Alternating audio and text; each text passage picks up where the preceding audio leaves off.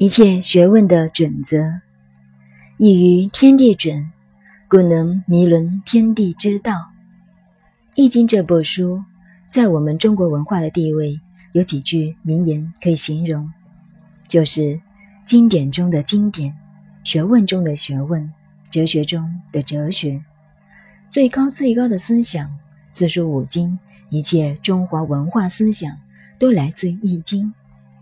至于孔子研究的心得报告有几个要点：第一，《周易》这部书的学问法则是宇宙万事万物一切学问的标准，以于天地准，不论人事物理，一切一切都以此为法则。换句话说，化学的也好，物理的也好，数学的也好，无论自然科学。人文科学，也不管军事、政治、经济、社会、文学、艺术等等，都离不开这个法则。天地之准是宇宙间最高的标准，最高的逻辑，故能迷伦天地之道。迷就是画一个圆圈，因为圆周形无所不包。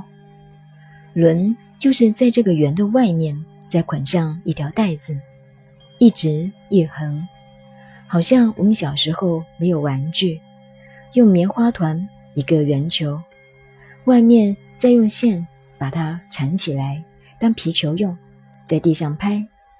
迷轮就是这个意思。简单的说，如果人家要问我们，你们中国的易经是怎么样的一门学问？答案是。迷伦天地之道的学问，宇宙间万事万物一切的法则，都在它的范围之中了。第二，我们祖先画八卦，创造易经的哲学，它是幻想来的吗？不是的，它是科学的，是经过科学试验的程序的，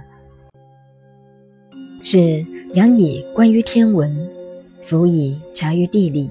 而研究发明的，我们老祖宗观察这个天文，不晓得经过这几千万年才积累起来，成为这个心得经验。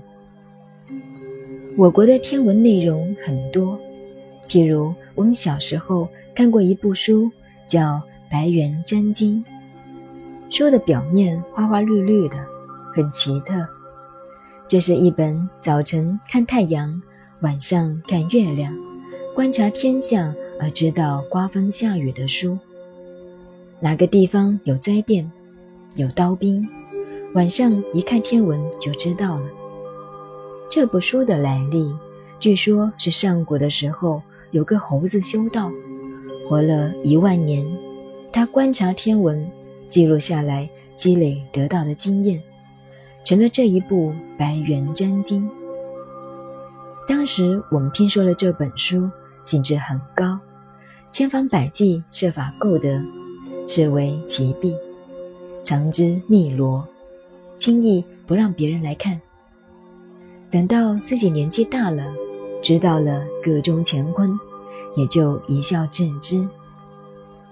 过去一些同学们感到很新奇，我说：“你们谁想要成为诸葛亮、刘伯温？”你们拿去好了，同学们当然很宝贵，但当他们知道了其中的道理，也就没有什么稀罕的了。